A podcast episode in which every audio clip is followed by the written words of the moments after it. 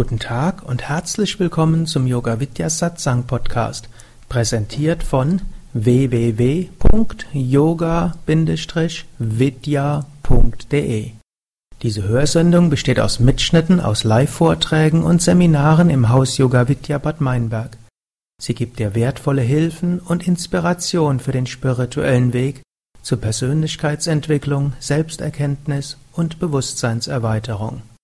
Mehr Informationen und Links zu dieser Sendung, wie auch unseren Yoga Vidya Übungspodcast und Mantra Podcast findest du unter www.podcast.yoga-vidya.de.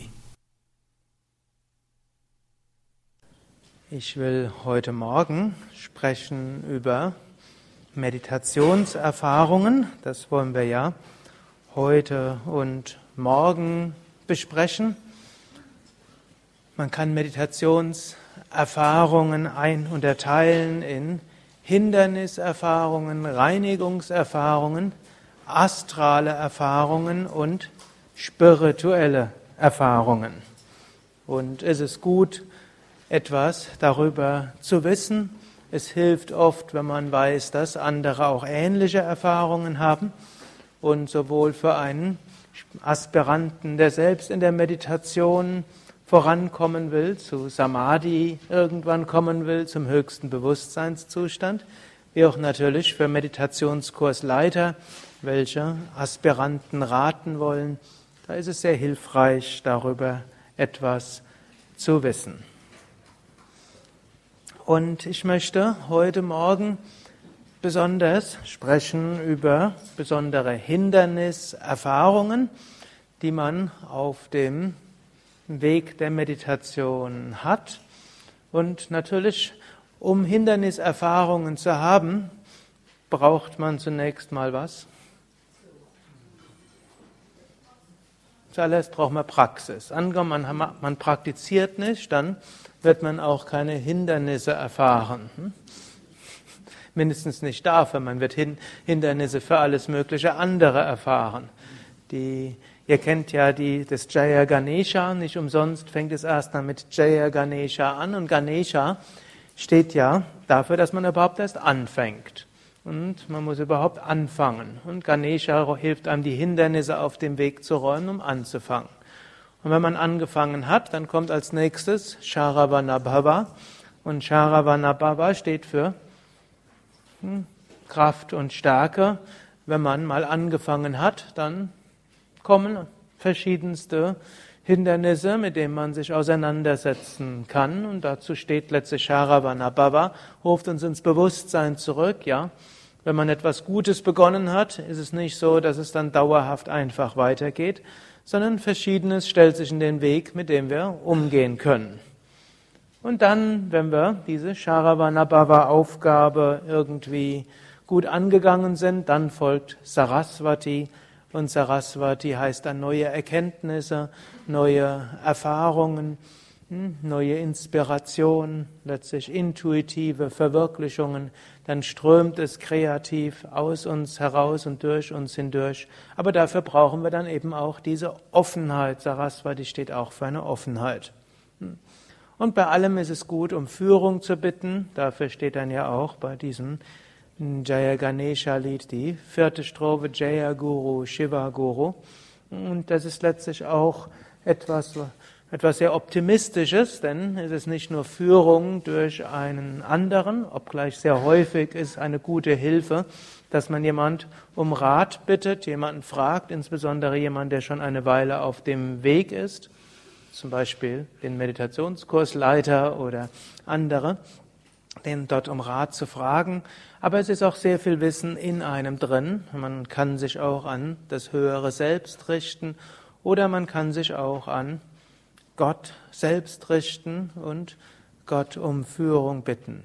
Und man kann auch das ganze Leben interpretieren als äh, Schule, an der wir wachsen können. Und dann sind Schwierigkeiten, die im Leben auftauchen, nicht irgendwie Manifestationen von bösen Kräften und Mächten, hm, wie manche Aspiranten immer wieder meinen, sondern es sind hm, Herausforderungen, an denen wir wachsen können. Gut, und wir wollen uns besonders hm, jetzt mit Hinderniserfahrungen beschäftigen, die passieren, wenn man anfängt zu praktizieren. Natürlich kann man sagen, die aller, das allererste Hindernis ist zunächst mal die Nichtpraxis. Hm. Also manche Menschen haben Schwierigkeiten überhaupt zu beginnen. Und das Wichtigste wäre dort, hm, man beginnt einfach. Hm. Und dort ist sicherlich eine große Aufgabe, Menschen zu raten, überhaupt zu beginnen. Es ist gut, sie zu motivieren. Es ist gut, die, die Schwelle sehr niedrig zu halten. Man kann in man kann mit fünf Minuten Meditation anfangen, egal in welchen Umständen. Es ist wichtig, man meditiert. Gut, und wenn jemand einem trotz allen Ratschlägen sagt, ja, hm, ich finde keine Zeit zur Meditation. Hm, man hat jetzt viel Hilfe gegeben, was man alles machen kann, und jemand sagt, ja, hm, ich finde trotzdem keine Zeit. Was sollte man dann sagen?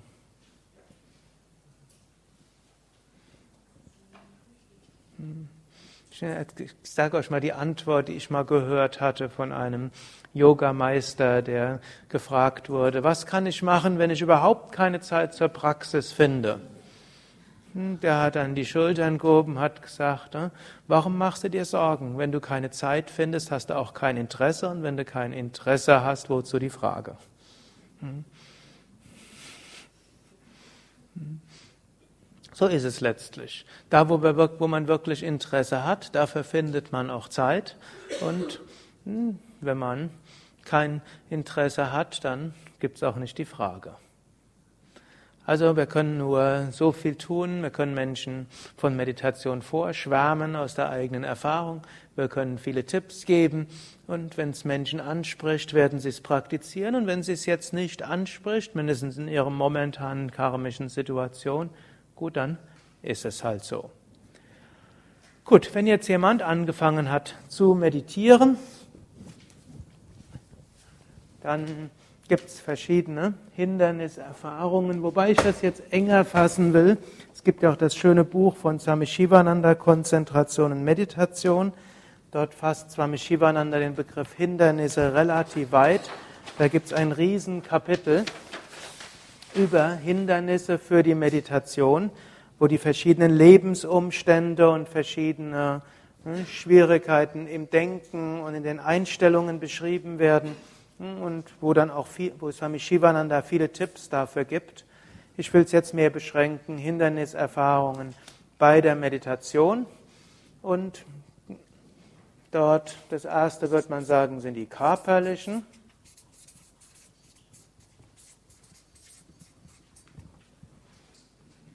Und dort gibt es insbesondere Schwierigkeiten beim Sitzen.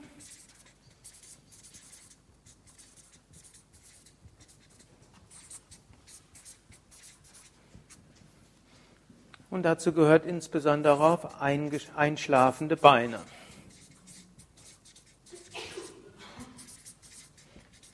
Das wurde ja schon mehrmals als Frage gestellt. Heute Morgen gehe ich da tatsächlich hm, drauf ein. Gut, Schwierigkeiten beim Sitzen. Knie tun weh, Hüften tun weh, Rücken tut weh und Schultern tun weh sind die Haupthindernisse und natürlich auch vielleicht physische Nervosität. Dafür gibt es drei Sachen, die es zu beachten gilt. Als erstes kann man schauen, wie kann man die Sitzhaltung angemessener machen. Wir sind ja auf einige verschiedene Sitzhaltungen eingegangen und man kann das Kissen hoch genug legen.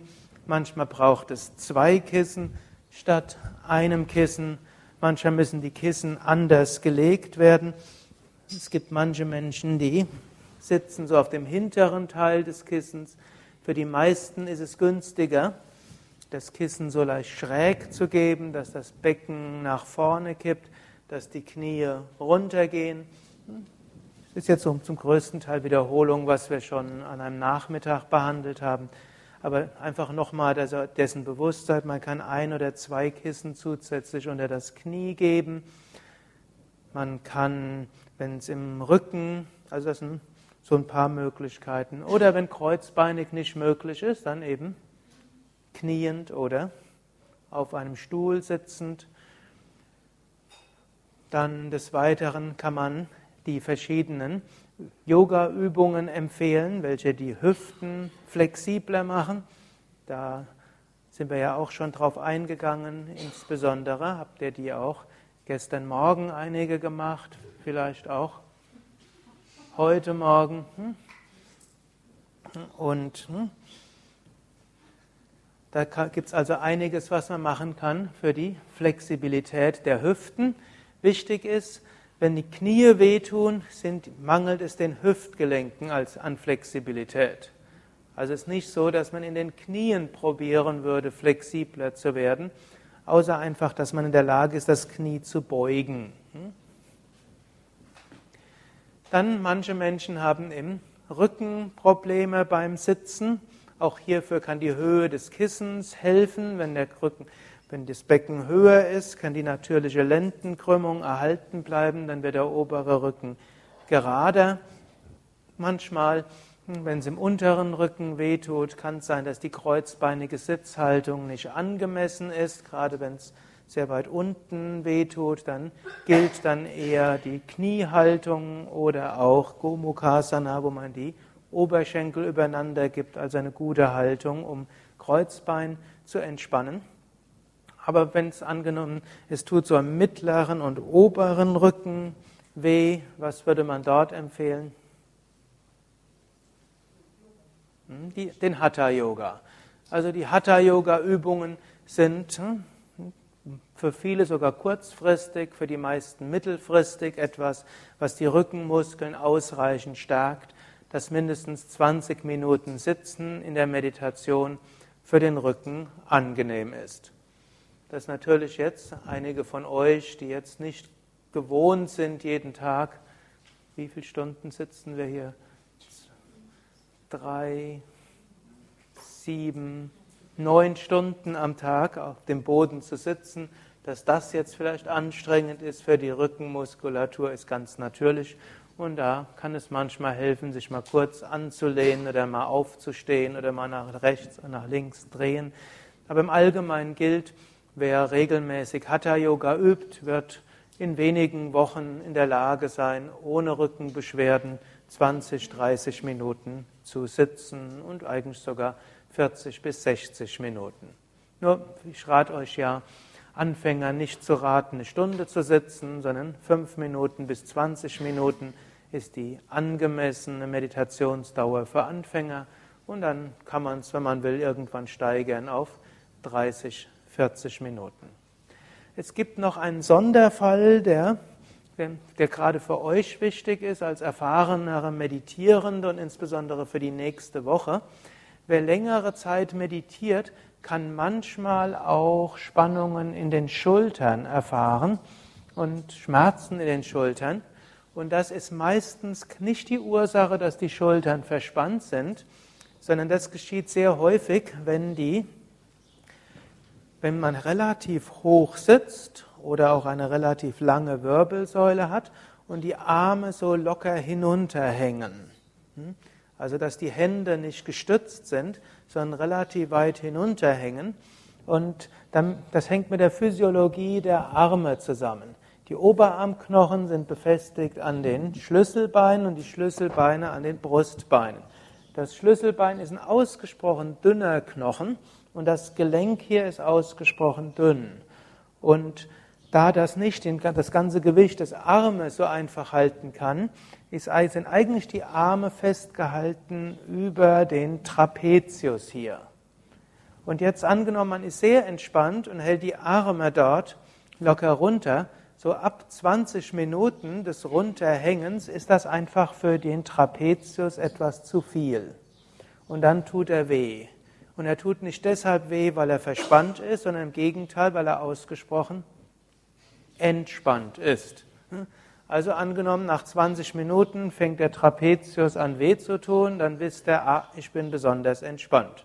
Deshalb tut er so weh, als ob er verspannt sei. Übrigens, was Ähnliches gibt es auch, wenn man viel tippt und, die ganze, und den Unterarm nie abstützt.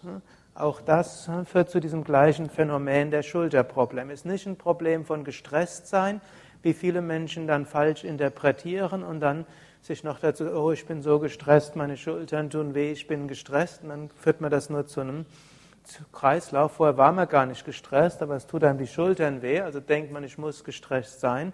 Wenn man lang genug die Überzeugung in sich weiterentwickelt, ich bin gestresst, dann ist man es auch und dann sucht man vielleicht noch nach sonstigen Signalen. Also dort ist es besser herauszufinden, was ist die, wie kann ich das abstellen und zum Beispiel beim Computer würde man dann ja probieren, öfters mal die Unterarme abzustützen. Früher hat man ja Handballenstützen empfohlen, die waren dann gut für die Schultern, aber weniger gut für die Handgelenke. Wenn man dann die Handballen abstützt und dann so, dann ist die ganze Zeit hier ein ungünstiger Winkel, denn eigentlich müssten Unterarm und Handrücken in einer Linie sein. Hm?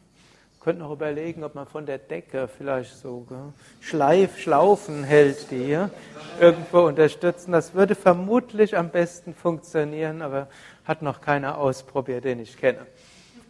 Stattdessen empfiehlt man ab und zu mal Handgelenke unterstützen und ab und zu mal wieder frei zu tippen, einfach den Muskeln mal eine kurze Pause zu geben.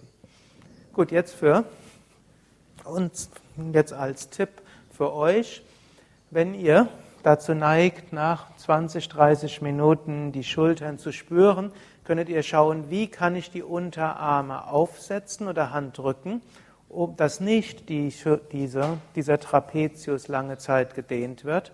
Und das kann zum Beispiel auch sein, dass man ein Kissen auf den Schoß legt, um die Handrücken dort ablegen zu können.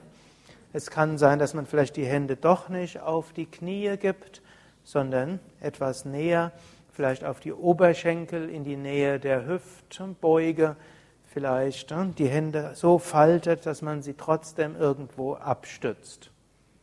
Also wer länger meditieren will, sorgt dafür, dass irgendwo das Hauptgewicht der Arme irgendwo abgestützt ist und dass nicht die vielen Kilo der Arme sehr lange Zeit an entspannten Trapeziusmuskeln runterziehen. Fernfahrer zum Beispiel kennen das, es gibt das sogenannte Fernfahrerwecker. Habe ich mir mal irgendwann mal von jemandem erklären lassen. Man die, sitzt, die legen die Hände aufs Lenkrad oder die Armatur, äh, den Kopf auf die Armaturen, hängen so runter. Und nach 20 Minuten, wenn die Arme runterhängen, tut der Trapezius weh und dann wacht man wieder auf. Das fand ich so ganz interessant, dass das dort bekannt ist. Ne? Vielleicht werden heute die meisten solche, solche Timer nutzen, aber das war so vor, fünf, vor zehn Jahren, wo mir das jemand erklärt hatte. Das sei so, was viele Fernfahrer machen würden, wenn sie irgendwo einschlafen, irgendwie müde werden würden, würden sich an einen Parkplatz setzen, Kopf abstützen, Arme runterhängen lassen. Bis 15 Minuten ist das ganz angenehm, nach 20 Minuten weckt einen der Trapezius auf. Gut, nächstes Hindernis sind einschlafende Beine. Einschlafende Beine sind zunächst mal nicht wirklich ein Hindernis. Sie sind nur ein Hindernis, wenn man es denkt. Wenn ein Bein in der Meditation einschläft, ist es kein Problem der Blutzirkulation. Viele Menschen sagen, denken dann, sie haben Blutzirkulationsprobleme und haben dann Angst, dass ihre Beine absterben und vielleicht demnächst schwarz anlaufen oder so etwas.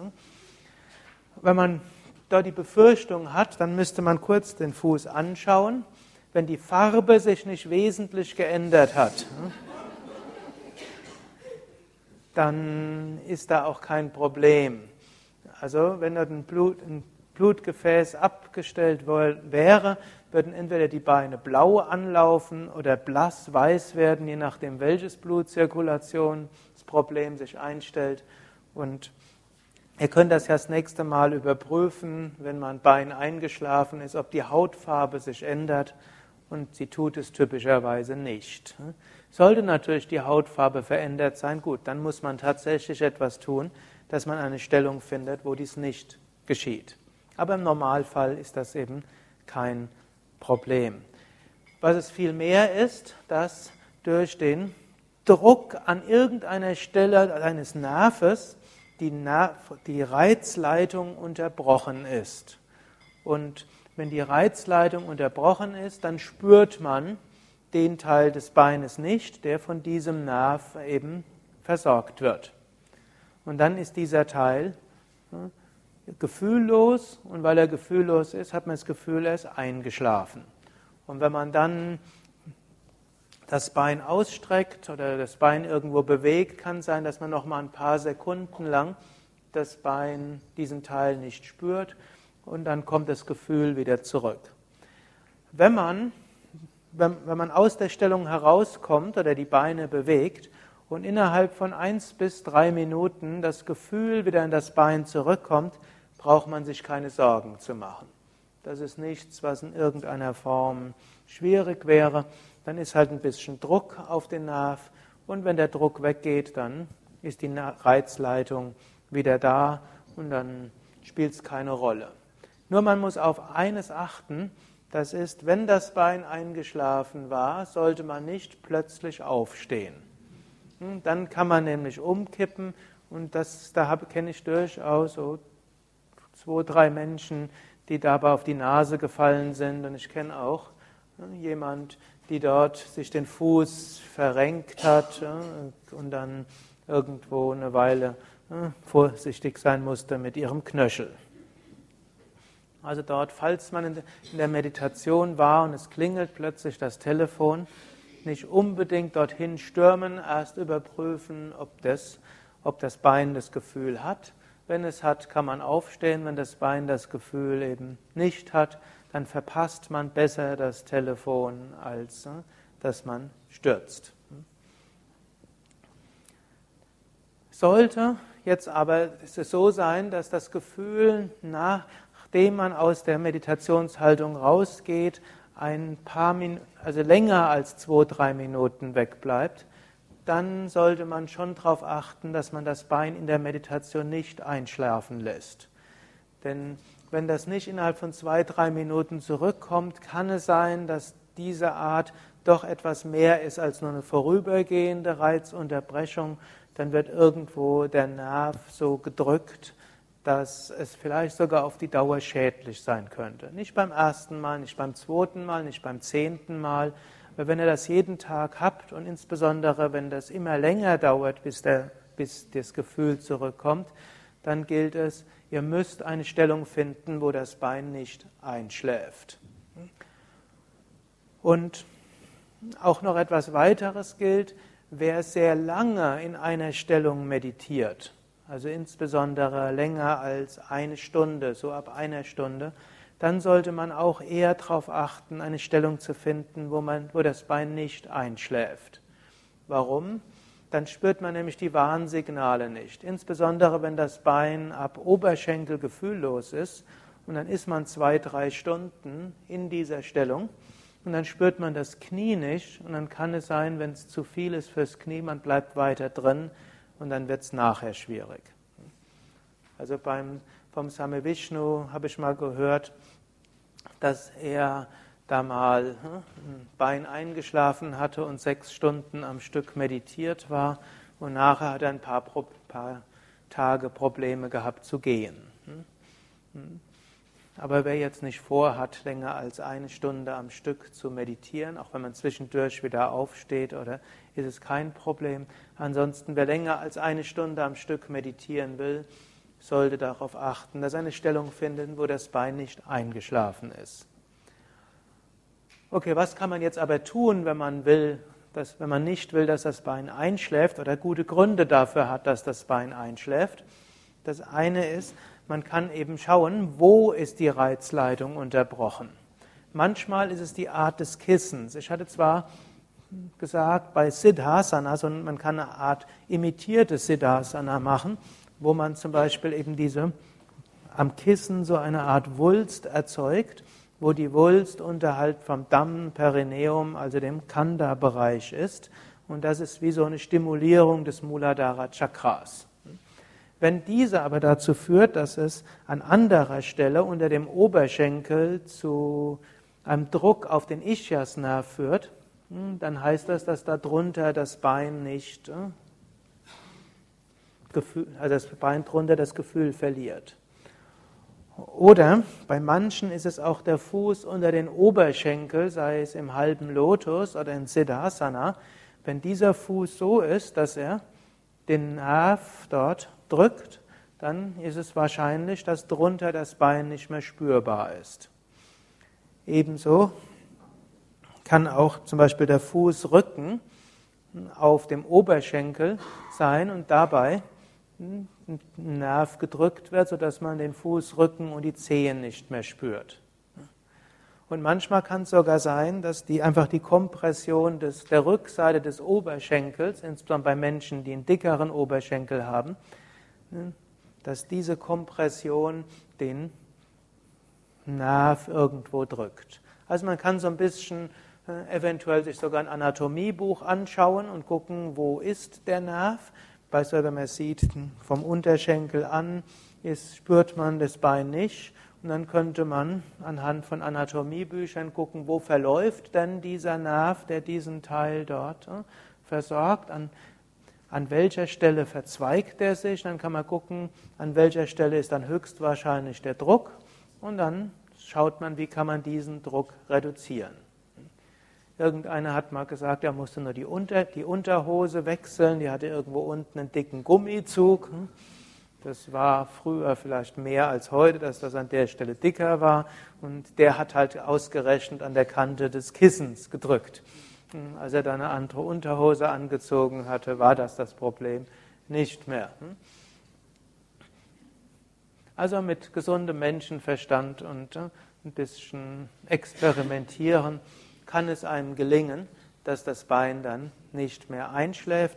Und für viele ist gerade dieses Muktasana, also wo die Beine voreinander liegen, eine Möglichkeit, keine, keine einschlafende Beine zu haben oder nur die knöchernen Teile zu unterstützen. Also zum Beispiel so zu sitzen, dass nur die Sitzhöcker auf dem Kissen sind und nicht der vordere und untere Teil des Gesäßes oder der obere Teil des, des uh, Oberschenkelbizeps. Oder dann vielleicht das, nur den knöchernen Teil des Knies etwas unterstützen, denn an diesem knöchernen Teil, da ist kein Nerv. Und dann wird nichts gedrückt und dann schläft auch nichts ein. Ich kann ja euch gerade fragen nochmal, bei wem von euch schläft meistens ein Bein ein, wenn sie meditieren? Bei wem von euch schläft ab und zu mal ein Bein ein, wenn sie meditieren? Und bei wem passiert das so gut wie nie, dass ein Bein einschläft beim Meditieren? Und wer kennt das überhaupt nicht? Hat es noch nie erfahren? Also man darf auch dann den Arm heben. Es ist keine Schande, dass man an ihn eingeschlafenes Bein hat. Okay. Ich habe festgestellt mit dem Hörnchen, ne? wenn man da drauf sitzt, dann ist weniger Druck an den Oberschenkeln. Ne? Hm. Also für manche, für manche sind die Hörnchenkissen von Vorteil, für manche sind sie nicht vom Vorteil. Also für ich zum Beispiel, wenn ich ein Hörnchenkissen habe, schlafen die Beine sehr viel stärker ein. Hm, Währenddessen bei den runden Kissen schlafen sie bei mir weniger ein. Aber das ist bei unterschiedlichen Menschen unterschiedlich. Man kann ein bisschen experimentieren. Aber wie gesagt, ist auch nicht wirklich ein Problem, wenn die Beine einschlafen und man nicht länger als eine Stunde meditiert am Stück. Und wenn innerhalb von 1, 2, 3 Minuten, nachdem man die Beine wieder ausstreckt, das Gefühl wieder zurückkommt.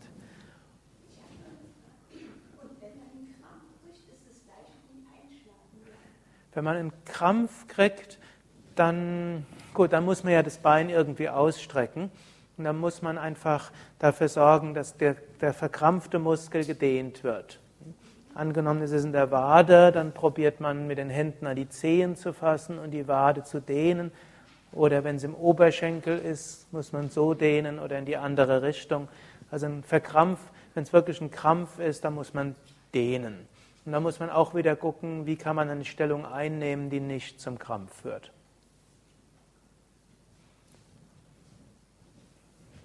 Gut, dann kommen wir zu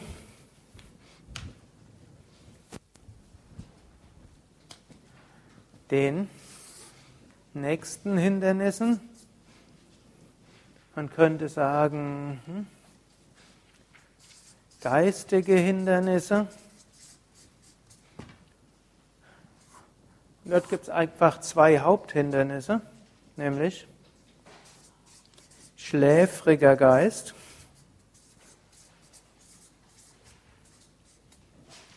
auch Mudha genannt. Und dann gibt es noch den zerstreuten Geist.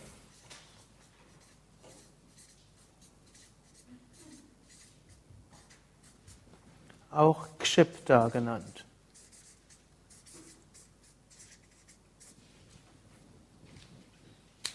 Also wenn man meditiert, kann es eben passieren, dass man nicht immer tiefer in die Meditation kommt, immer höhere Erfahrungen macht, immer größere Wonne erfährt, immer größere Gottesnähe oder Erweiterung des Bewusstseins, sondern man kann stattdessen immer müder werden oder man wird mit der wunderbaren Fähigkeit des Geistes immer stärker konfrontiert, ständig neue Gedanken zu erzeugen und über die banalsten Phänomene sich die interessantesten Gedanken zu machen. Wenn, gehen wir mal erst ein auf, was kann man alles machen bei einem schläfrigen Geist, Moda. Zuallererst sollte man überprüfen, schläft man genug? Hm?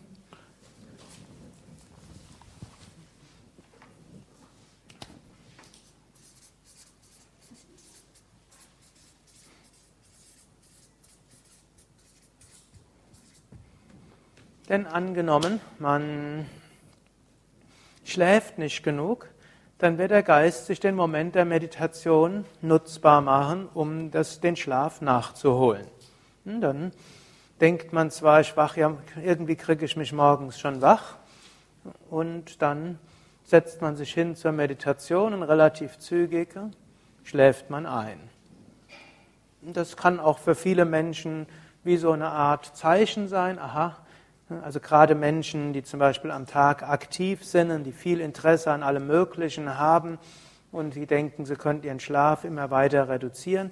In der Meditation merkt man dann, dass das irgendwo Grenzen hat. Und so ist auch eine gute Sache, wenn man meditiert, dann merkt man nämlich, wenn man sein Schlafbedürfnis nicht beachtet hat. Wenn man das nämlich zu lange nicht beachtet, dann hat das irgendwann auch körperliche Auswirkungen.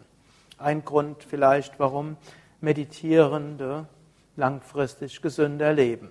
Hm? Denn die Medi Gut, ausreichend schlafen. Es gibt auch ein Phänomen, das Menschen haben, und das ist auch wichtig, dass man das kennt. Viele Menschen, die meditieren und mit Yoga vielleicht noch dazu beginnen, erleben eine Phase, wo das Schlafbedürfnis sich reduziert. Bei manchen ist das dauerhaft und das ist ja auch schön, wenn man dann dauerhaft eine halbe oder eine Stunde weniger Schlaf braucht, hat man die zusätzlich gewonnen.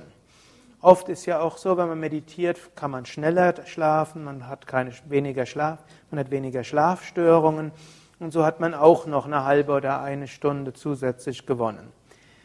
Ich kann ja auch hier mal fragen, wer von euch hat bemerkt, dass seitdem er Yoga und Meditation übt, dass das Schlafbedürfnis reduziert geworden ist? Mhm. Wer hat gemerkt, dass er seitdem mehr Schlaf braucht? Mhm. Okay, also etwa ein 40 Prozent hat gemerkt, dass der Schlafbedürfnis reduziert ist.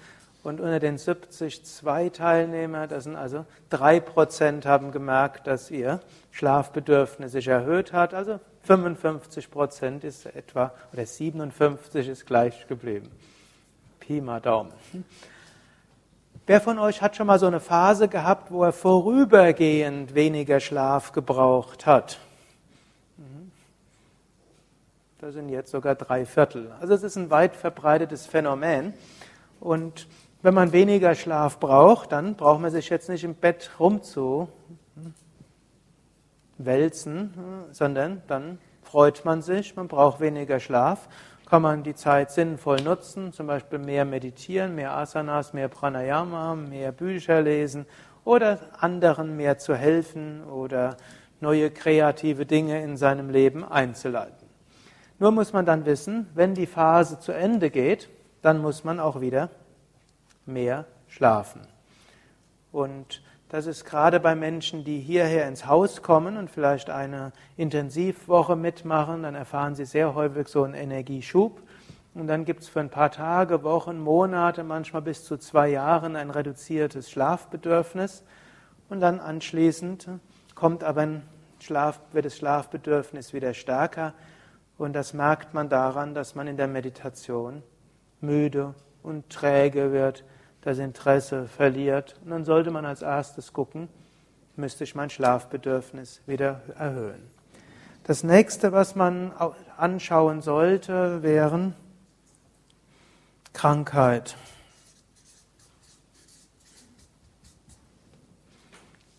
Wenn jemand sagt, er ist seit einiger Zeit in der Meditation immer so schläfrig, und er weiß nicht, was er vielleicht so alles falsch macht in seinem Leben oder die Meditation stimmt nicht mehr richtig. Und dann kann man auch erst überprüfen, bist du körperlich gesund. Es gibt eine Reihe von körperlichen Problemen, die einen müde machen können in der Meditation. Dazu kann gehören zu niedriger Blutdruck. Manche Menschen haben einen niedrigen Blutdruck der eine Weile kein Problem war, der aber irgendwann mal stärker wird. Dann wird man zum Beispiel, das ist dann eigentlich das unproblematischste Problem. Denn zu niedriger Blutdruck hat ja einen Vorteil, welcher? Mensch lebt länger. Hm? Niedriger Blutdruck lebt man sogar, soweit ich das mal gelesen habe, länger, als wenn man einen normalen Blutdruck hat. Hm? Man lebt vielleicht, lebt vielleicht auch noch ein bisschen gemütlicher, aber Gut, dann wird man beim zu niedrigen Blutdruck als Grundlage von nicht so guter, also schläfriger Meditation wird dann heißen, da muss man halt vorher irgendwas machen, um den Blutkreislauf in Gang zu bringen. Agnisara oder eiskalte Unterarm, Bad, hm, also oder erst warmes Wasser, heißes Wasser drüber laufen lassen, also nicht sehr heißes, aber solches, das schon als warm empfunden wird, dann kaltes oder kaltes Wasser über das Gesicht oder zwölf Sonnengebete oder zwei Runden Kapalabhati oder Hüpfen auf der Stelle oder hm, irgendetwas, was den Kreislauf in Gang bringt. Dann kann kann es aber auch sein Zuckerproblem, Unterzuckerung oder Zuckerschwankungen. Das kann auch Menschen müde machen. Und wenn jemand sagt, dass ab einer bestimmten Phase, dass er seit ein paar Monaten immer müde ist, sollte man das unbedingt überprüfen. Und es kann dann sogar sein, dass gerade hilft, dass man meditiert, denn es stört einen ja. Und dann geht man vielleicht zum Arzt und kann dann frühzeitig ein Zuckerproblem erkennen und da kann man vielleicht noch mit Lebensstiländerungen etwas bewirken, bevor man insulinabhängig ist.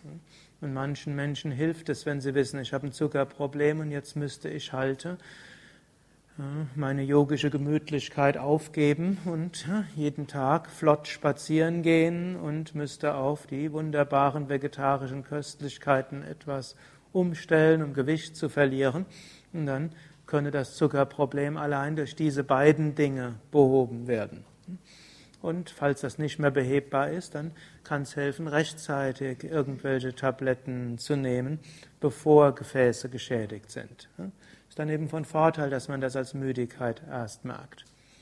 Ein weiteres Problem, hm, was damit zusammenhängen kann mit Müdigkeit, können Schilddrüsenprobleme sein. Wer zum Beispiel hm, mangelnde Schilddrüsen also Schilddrüsenunterfunktion hat oder ne, was irgendeine der, was ja momentan in den letzten zehn Jahren immer mehr steigt, sind ja die Autoimmunkrankheiten, Selbstentzündungen des Körpers, wozu ja Rheuma gehört, wozu dann aber auch äh, Reizdarm gehört, wozu Hashimoto gehört, also die Selbstzerstörung der Schilddrüse des Körpers, die wo es erst zur Schilddrüsenüberfunktion, dann Schilddrüsenüber- und Unterfunktion und die rutscht irgendwann in die Schilddrüsenunterfunktion kommt. Und dann kann ein Mensch sein ganzes Leben in Frage stellen und alles probieren umzuändern. Und es bräuchte nur eine kleine, weiß nicht ob weiße oder gelbe oder sonstige Tablette, ne, könnte die Probleme wieder beheben.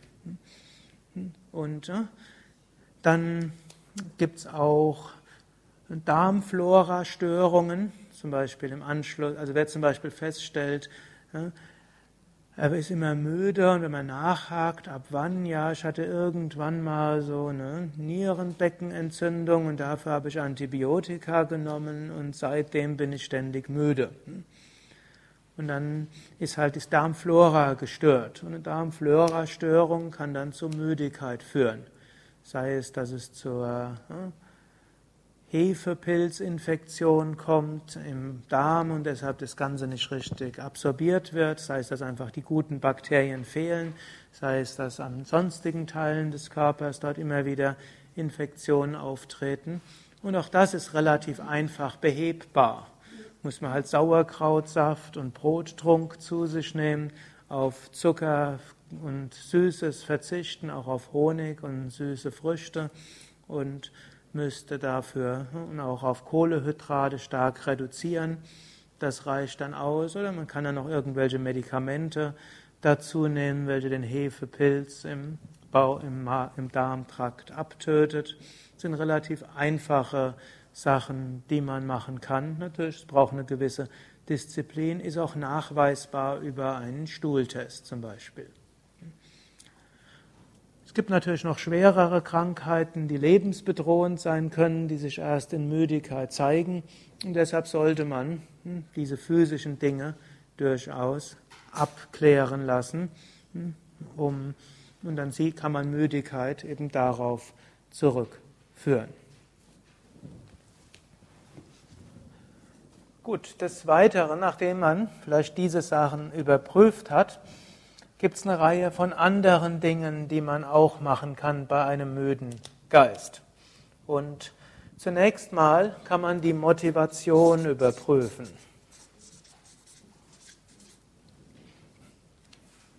Warum meditiere ich überhaupt? Es heißt zwar, man soll den erwartungslosen Geisteszustand erzeugen. Und gerade Anfängern ist es wichtig, dass sie diesen erwartungslosen Geisteszustand erzeugen. Nur wenn es zu erwartungslos wird, wird es irgendwann langweilig. Das, wo man Interesse hat, dort schläft man nicht ein.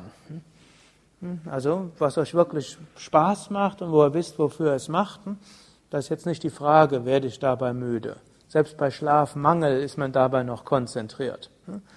Und so hilft es, sich zu überlegen, warum meditiere ich? Und äh, dort kann es auch helfen, nochmal drüber nachzudenken, warum habe ich überhaupt mit Meditation begonnen? Was hat mir Meditation mal gegeben? Wo will ich hinkommen? Hm, dann ist das ganze Aspekt von Viveka, Vairagya, Mumukshutva, wer mit diesen Ausdrücken bekannt ist, Unterscheidungskraft, was ist wirklich, unwirklich, was ist das Wichtige im Leben. Vairagya auch, hm, sich bewusst zu machen, nichts Relatives macht mich dauerhaft glücklich. Letztlich dauerhaft glücklich werden kann ich in der Meditation. Mumukshutva, Wunsch zur Befreiung, Wunsch Gott zu erfahren, Wunsch nach Bewusstseinserweiterung. Wenn dieser Wunsch stark ist, diese Motivation, dann ist man auch in der Meditation neu motiviert. Es kann hilfreich sein, Heiligengeschichten zu lesen. Es gibt zum Beispiel mehrere wunderschöne Biografien von Swami Shivananda. Bei Swami Shivananda ein moderner Heiliger oder Swami Shivananda von einem, der auszog, das Glück zu verschenken. Oder äh, wem jetzt die, dem, der Bücherkanal, also das Lesen nicht mehr so liegt. Es gibt viel, auch DVDs, wo Heiligen dargestellt sind. Oder Sogar auf YouTube hm, gibt es alle möglichen hm, hm, Videos von Meistern, kurze und längere.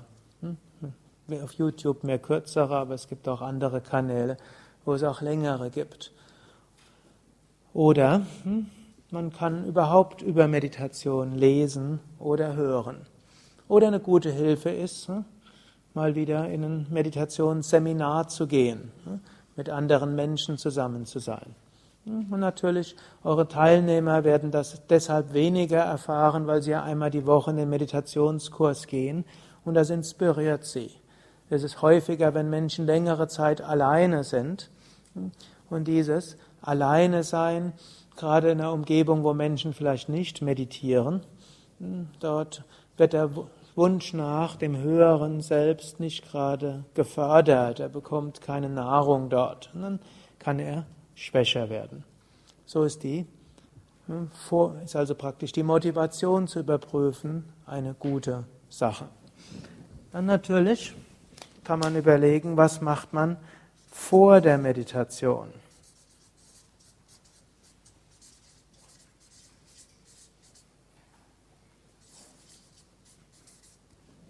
Es gibt einige Dinge, die den Geist, die helfen, dass man konzentrierter und wacher ist. Und es gibt andere, die sind nicht so hilfreich. Und manchmal muss, das, muss man das auch mal variieren. Vielleicht sogar die Reihenfolge der Praktiken variieren. Manchmal ist es gut, wenn man als erstes meditiert. Dann ist der Geist frisch und wach. Für manche Menschen so, wenn sie vorher erst noch eine Dreiviertelstunde oder eine Stunde Asanas Pranayama geübt haben, dann ist der Geist jetzt nicht mehr so bereit, weiter spirituell zu denken. Und dann ist es gut, vor, gleich mit der Meditation zu beginnen. Manche Menschen sind dann aber beim Aufwachen eher müde. Und dann braucht es erst etwas, was Prana und Blutkreislauf in Gang hält. Also ein paar intensive Runden Kapalabhati oder Asanas. Und dann ist gut, erstmal Hatha-Yoga-Übungen zu machen und dann zu meditieren. Und manchmal war es eine Weile gut auf die eine Weise, vielleicht ein paar Wochen oder Monate. Und jetzt wäre es gut, das mal zu ändern. Und wir hatten ja einiges besprochen im Sinne von Niyama, was man alles vor der Meditation machen kann. Und da kann man ja mal gucken, was könnte ich dort anders machen. Gut, natürlich die banale Sache, die Swami Shivananda auch manchmal empfiehlt, ist kaltes Wasser über das Gesicht zu geben. Und so kann man einiges gucken, was macht man vor der Meditation. Gut, das nächste wäre auch die Sitzhaltung. Es kann eine Hilfe sein, die Sitzhaltung eine Spur unbequemer zu machen. Das ist ja auch ein Grund, weshalb Anfänger zum Beispiel das Problem des einschlafenden Geistes gar nicht haben. Die Beine und der Rücken halten einen schon wach.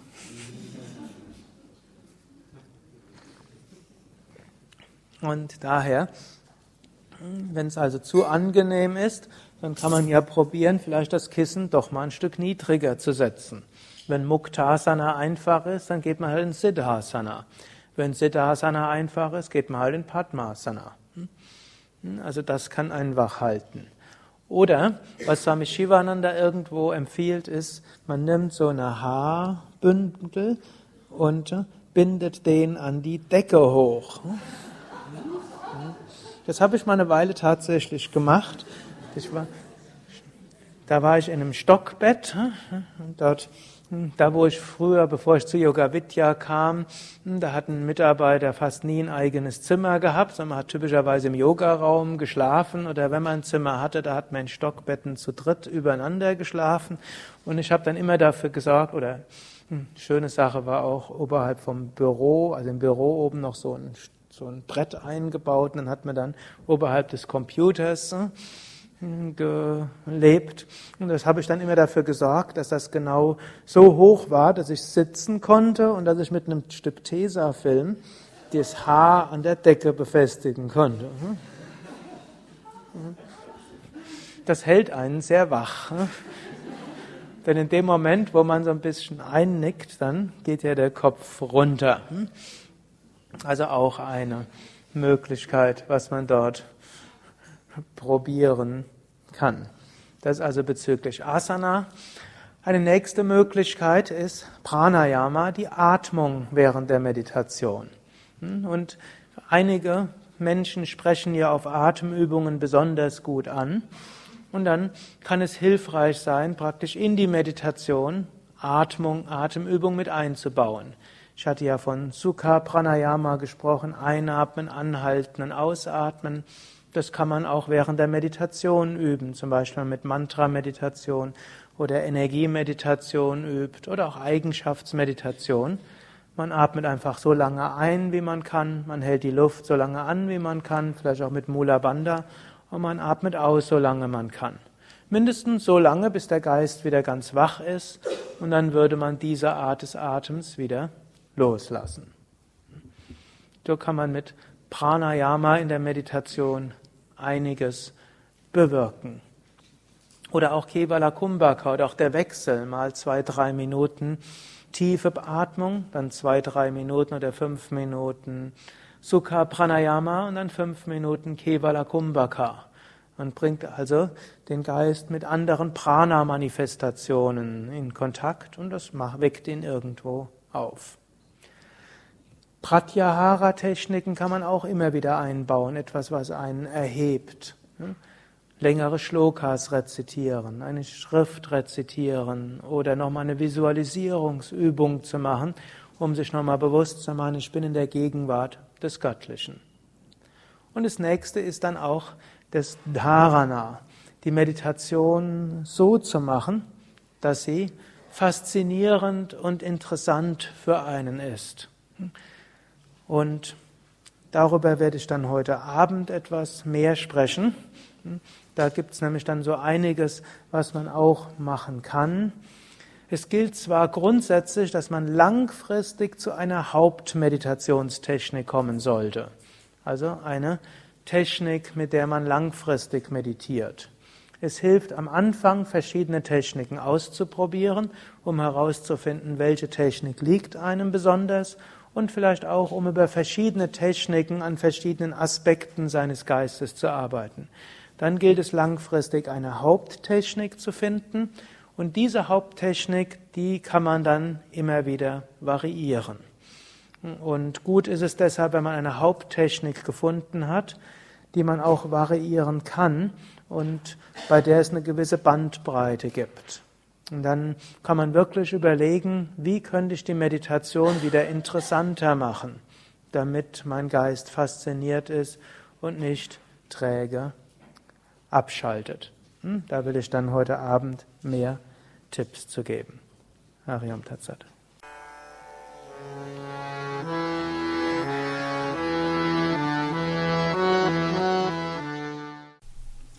Dies war also die aktuelle Ausgabe des Yoga Vidya Satsang Podcasts, präsentiert von www.yoga-vidya.de. Das ist yoga-vidya.de. Mehr Informationen und Links zu dieser Sendung, wie auch unseren Yoga Vidya Übungspodcast und Mantra Podcast findest du unter www.podcast.yoga-vidya.de Podcast schreibt sich P-O-D-C-A-S-T yoga-vidya.de Mehr Informationen für den Weg von Yoga und Meditation erhältst du unter unserer Website da findest du auch das Seminarprogramm der Yoga Vidya Seminarhäuser im Westerwald und im Teutoburger Wald Bad Meinberg, das Kursprogramm der 50 Yoga Vidya Zentren und die Adressen von über 1200 Yogalehrern. www.yoga-vidya.de Über Kommentare freue ich mich, insbesondere natürlich auf iTunes und auf podster.de und meinem Blog www.blog.yoga-vidya.de Bis zum nächsten Mal, alles Gute, herzlichst Sukadev.